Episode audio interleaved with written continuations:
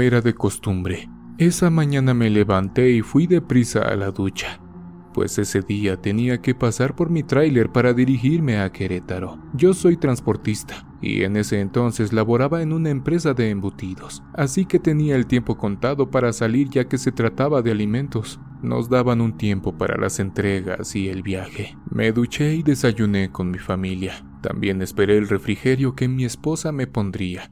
Esto solo para picar en el camino, ya que a donde tenía que ir había una pequeña fondita familiar en el paradero de los camiones y tenían un excelente servicio y comida. Ya saben, esa típica comida de la región. No iba seguido, pero cuando me tocaba ese viaje, siempre comía ahí. Así que alisté mi pequeña maleta de viaje y solo tenía que esperar la hora de salida de mi casa para recoger el tráiler en la empresa, después de su acostumbrado chequeo. Siempre salía con el camión en las mejores condiciones, así que aproveché el tiempo que aún tenía para estar con mi familia.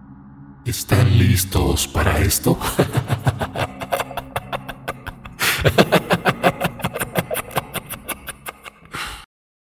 Saldría un poco pasado del mediodía, así que todo estaba listo. Después de la revisión del tráiler, salí con rumbo a Querétaro. Avanzaban las horas y había mucho tráfico ese día, lo cual me indicaba que pasaría una vez más la noche en la carretera de regreso a la Ciudad de México. Lo que comentaban los compañeros operadores por la radio era que unos manifestantes estaban deteniendo el flujo, así que con toda la resignación posible, prendí la radio de del camión y me dispuse a escuchar música para aligerar el viaje. Así, solo estaría al pendiente del radiocomunicador. Llegué entrada la tarde a la fondita. Eran aproximadamente las 5 de la tarde. Me dispuse a comer con toda tranquilidad, ya que me esperaban a las 8 de la noche. Así que llegaría a tiempo a pesar de todo. Comenzaron a descargar el camión a las 9 y si todo salía bien a las 10 y 30, saldría de la empresa de Querétaro. De ahí pasaría de nuevo a la fondita para cenar y rellenaría mi termo de café para las próximas horas de viaje. Ya me sentía un poco cansado, así que esperaba salir a la hora indicada. Pensaba que me encontraría, como ya era de costumbre, a algunos compañeros de carretera. Ya por el kilómetro 167 de la carretera Santiago de Querétaro, como a eso de las 12.30 aproximadamente, empecé a sentir mucho frío, y eso a pesar de que tenía las ventanas arriba. Había poco tráfico ya, y la carretera se veía tranquila, así que aproveché a darle un sorbo a mi café. En realidad, todo estaba despejado y también del lado contrario de la carretera, como les comenté. Yo ya venía de regreso a la Ciudad de México, pero lo que me trae aquí es lo que a continuación les voy a platicar, algo que vieron mis ojos y que no pude haber imaginado y mucho menos alucinado, pues no consumo absolutamente nada. Me estacioné un momento a la orilla de la carretera donde colocamos los camiones para descansar y revisarlos mientras seguía con mi café, y como ya les había mencionado, tenía los vidrios del camión cerrados. Miré a todos lados y todo tranquilo, excepto uno que otro coche y camiones, pero ese frío aumentaba. Esto para mí no era muy común, ya que en algunas otras ocasiones que fui a ese mismo lugar no sentí tan baja la temperatura como en esta ocasión.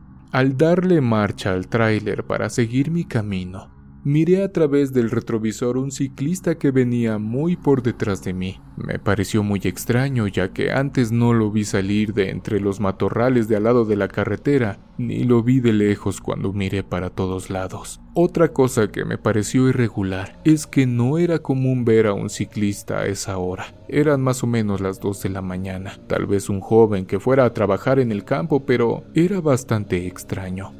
Seguí manejando y notaba que se iba acercando cada vez más. De vez en cuando miraba hacia donde estaba el ciclista, pero a través del retrovisor lo veía más cercano. Yo iba a una velocidad moderada. Pensé, con el frío que hace y este hombre en bicicleta, la verdad es que no podría pedalear a gran velocidad. Así que seguí mi marcha. Venían coches detrás y él seguía a su ritmo casi en la orilla. En ocasiones temía por su seguridad, pero me seguía sorprendiendo que avanzaba más, casi hasta quedar detrás de la caja del camión.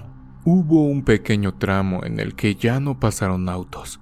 Y cuando me di cuenta, el ciclista ya no estaba detrás, sino a un lado del camión, así que pude notar que este joven vestía una playera roja común y para el frío que hacía a esa hora no era posible. No traía ni un suéter delgado, también tenía una gorra negra que le tapaba la cara y como iba agachado no lo pude mirar bien. Y aunque por el ejercicio que hacía al pedalear no podría justificarse su vestimenta, lo seguí observando hasta que algo me sacó casi de balance y gracias a mis reflejos conseguí controlar el tráiler. El ciclista me rebasó y quedó delante de mí. Lo que pude notar y no había visto antes, y que realmente no se me puede olvidar hasta el día de hoy, es que ese hombre que manejaba aquella bicicleta seguía mirando al frente. Pero mi cuerpo se llenó de escalofríos cuando a la distancia pude percatarme de que no tenía piernas. Solo se le veía de la cadera hacia arriba. Por lo lejos, Pensaba que tenía un pantalón negro y en la noche ese tipo de prendas no se notan. Aceleré un poco para salir de la duda, pero al tenerlo enfrente pude notar que no tenía piernas ni pies, solo se alcanzaba a notar algo traslúcido abajo. Se veían las llantas de la bicicleta dando vueltas completamente solas. Claro que esto me causó mucho desconcierto y temor. No sabía qué estaba sucediendo y siguió avanzando esa silueta hasta desvanecer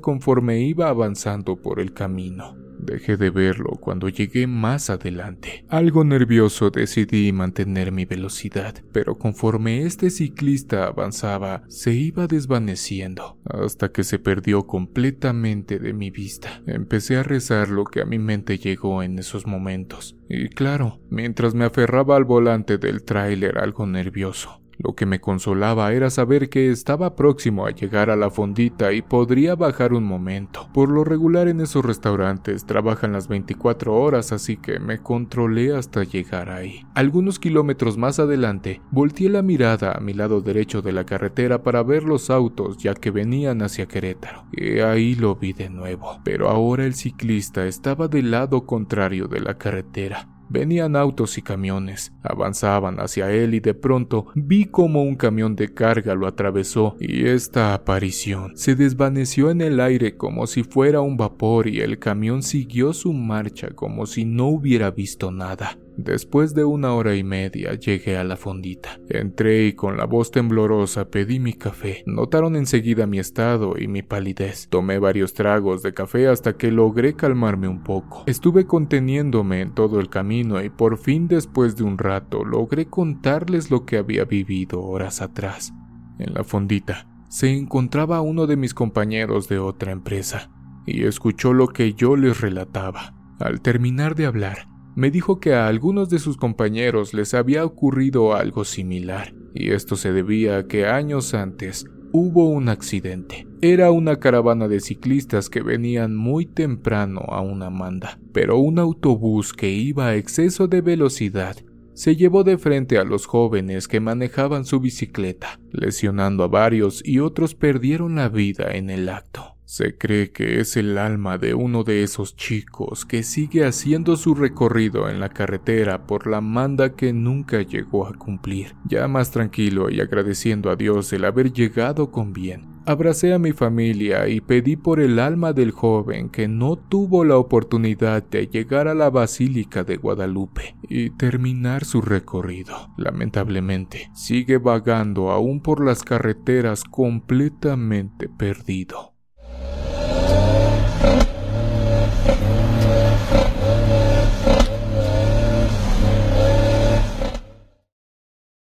Esto que me ocurrió y que a continuación les platico, sucedió en la autopista a Veracruz. Yo hacía repartos de frutas como plátanos y manzanas en ese estado. Ya había escuchado de estos temas de apariciones y demás, pero nunca me había sucedido nada hasta ese día, o mejor dicho, hasta esa noche. Me llamo Jaime Valdés y soy del estado de Puebla, para ser exacto del municipio de Cholula. Ya tenía tiempo trabajando en esa empresa y casi siempre me mandaban al estado de México, Toluca e Hidalgo, pero en esa ocasión movieron rutas y me enviarían a Veracruz y a Tabasco. Ya tenía tiempo de no ir a Veracruz y como me quedaba relativamente cercano, podía llegar de día o de noche según me pidieran el embarque. Esa vez me tocó llegar de noche, pero iría conmigo un compañero de nombre Pedro, ya que mi compañero habitual Néstor no había podido ir a ese viaje conmigo, así que nos preparamos y salimos por la tarde.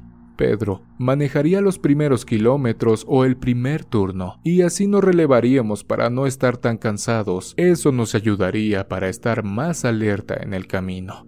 Para llevar más ameno el viaje, fuimos hablando de cosas cotidianas y del trabajo, los lugares que conocíamos y así seguimos por unas horas. Ya más adelante, sentimos un poco de hambre, así que pensamos que en cuanto viéramos un lugar en el camino, aprovecharíamos a descansar y a comer algo. Serían aproximadamente las 7 de la noche. Vimos un pequeño restaurante de esos que hay en el camino y prestos bajamos a cenar.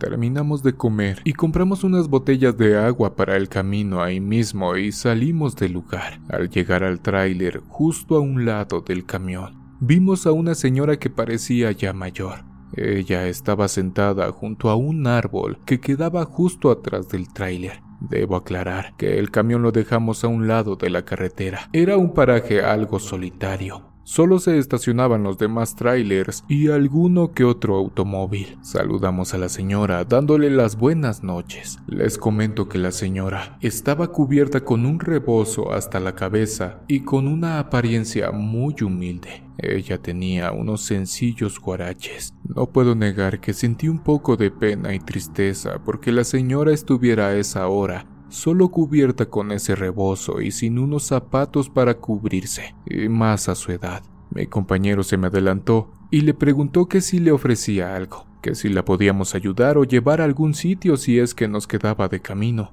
pero la señora no nos contestaba. De pronto, de entre su rebozo sacó una mano muy delgada y la puso con la palma hacia arriba. Nosotros pensando que tal vez quería una ayuda monetaria, Sacamos unas monedas y mi compañero y yo se las pusimos en la mano. Antes de irnos, le volvimos a preguntar si se encontraba bien y si la podíamos ayudar con algo más. Al no contestarnos por segunda vez, nos despedimos de la señora y nos dirigimos al camión. Nos subimos al tráiler y dimos marcha para reanudar nuestro camino. Después de unos segundos, escuchamos unas risas de mujer.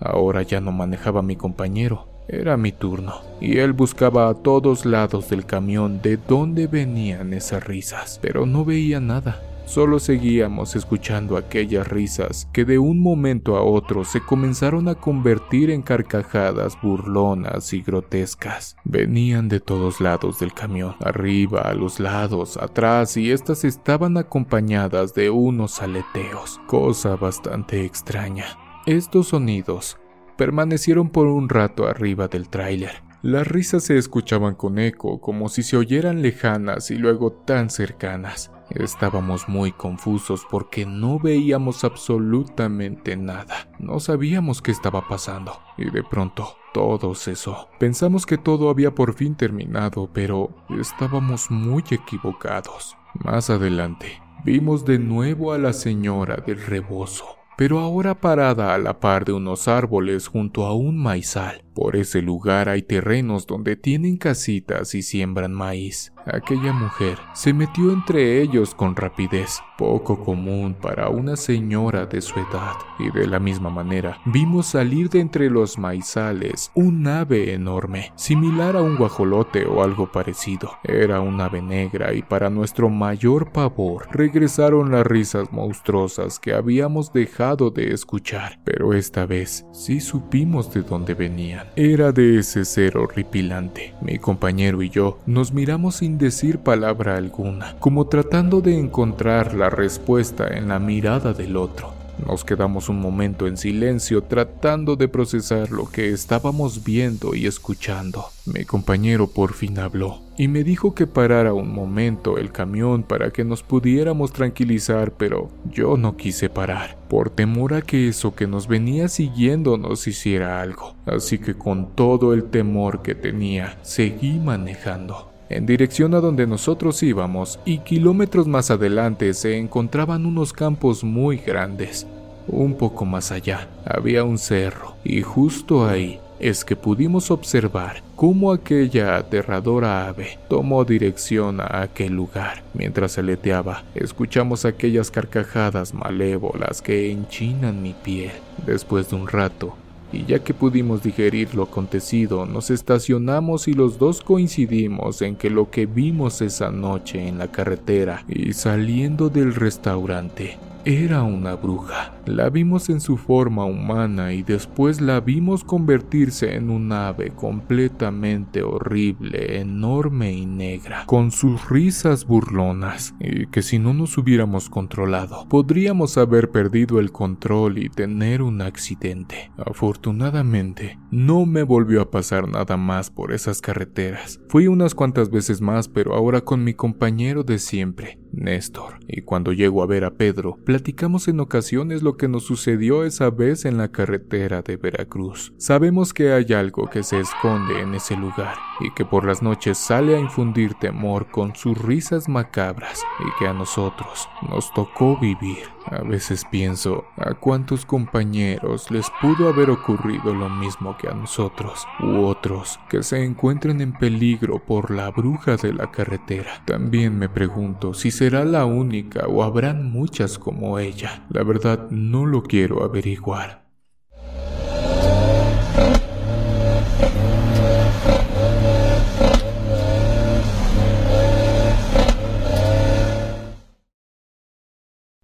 Hola, me llamo Johnny. Soy conductor de un tráiler y les contaré lo que me ocurrió en una noche del mes de octubre, en un viaje que tuve en una carretera de Texas o Texas, como gusten. Eran carreteras conocidas por mí, ya que había viajes constantes por ahí, pero lo que viví en esa ocasión es difícil de creer, pero debo decirles que no solo a mí me ha sucedido, pues tiempo después me enteré que a otras personas les había ocurrido algo similar. Pues bien, esa noche era como cualquiera de las ya vividas por mí. Escuchaba en la radio música country, ya que era muy común por aquí. Más adelante pasaría a cargar gasolina y como mucha gente sabe, hay lugares donde nos bajamos y nosotros mismos cargamos nuestros tanques ya que no hay operadores. Esto me incomodaba porque había meses que hacía mucho frío y teníamos que bajar de noche. No había más remedio que hacerlo, así que me acerqué a la gasolinera más cercana que encontré. Estacioné mi tráiler y bajé. Del otro lado de la carretera habían pastizales y algunos maizales. Mientras llenaba mi tanque escuché algunos ruidos. Aquellos matorrales, aunque no eran muy altos, sí servían para que pudieran esconderse animales y tenía que tomar precauciones, pues también se habían dado casos de animales salvajes en ocasiones. Así que me di prisa y subí al camión para seguir en marcha. Un poco más adelante, me pareció escuchar un aleteo algo fuerte como un ave grande, pero yo lo tomé como algo común porque ahí hay muchas lechuzas en ese tramo de la carretera, así que continué en marcha. Pasando algunos kilómetros más adelante, frente a mí, vi a la orilla de la carretera a un hombre, o al menos así lo parecía solo que muy alto, diría que de más de dos metros de altura, con una silueta negra y muy delgada. Llevaba consigo una especie de saco. Conforme me iba acercando a donde esta figura o ser estaba parado, noté que se iba agachando como si fuera a ponerse en cuclillas o algo similar, y casi al llegar donde este ser se encontraba, lo vi extender una especie de alas enormes que le salieron de esa especie de saco que tenía. Después, extendió sus brazos como si fuera un murciélago y de un salto que dio, pasó por arriba de mi camión aleteando con gran fuerza. En ese momento, tuve que estacionarme a la orilla del camino, ya que tenía miedo de chocar o de salirme de la carretera. No creo haber sido el único en verlo esa noche. Tiempo después, me enteré que en México también aparece este ser que vuela. Claramente vi cómo se alejaba sus alas lo hacían ver más enormes y parecía que en vez de pies tenía unas garras similares a las de un pájaro. Nunca conté esto hasta el día de hoy. Sé que es muy difícil de creer, pero tiempo después lo dibujé como lo vi, y buscando información en internet de algo parecido, encontré que a estos seres les llaman hombres polilla por sus características. Ahora sé que no soy el único que ha vivido una situación de este tipo. Transito por muchas carreteras de Estados Unidos donde también me ocurrieron cosas distintas y que aún no encuentro explicación alguna para esos sucesos. Espero poder platicárselas en otra ocasión. Gracias por leerme y un fuerte saludo a toda la comunidad de Oscuro Secreto. Historia original escrita por Yemisha, diosa de la oscuridad.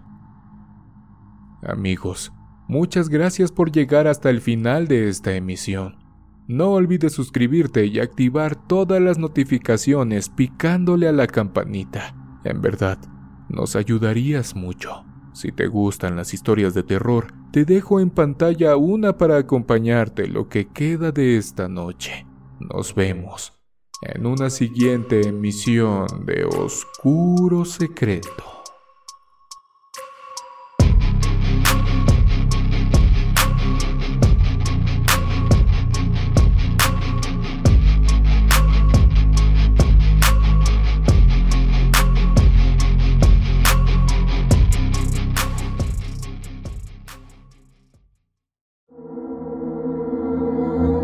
¿Quieres escuchar las historias de terror que más te gustan sin cortes comerciales? Puedes convertirte ahora en miembro de Acast.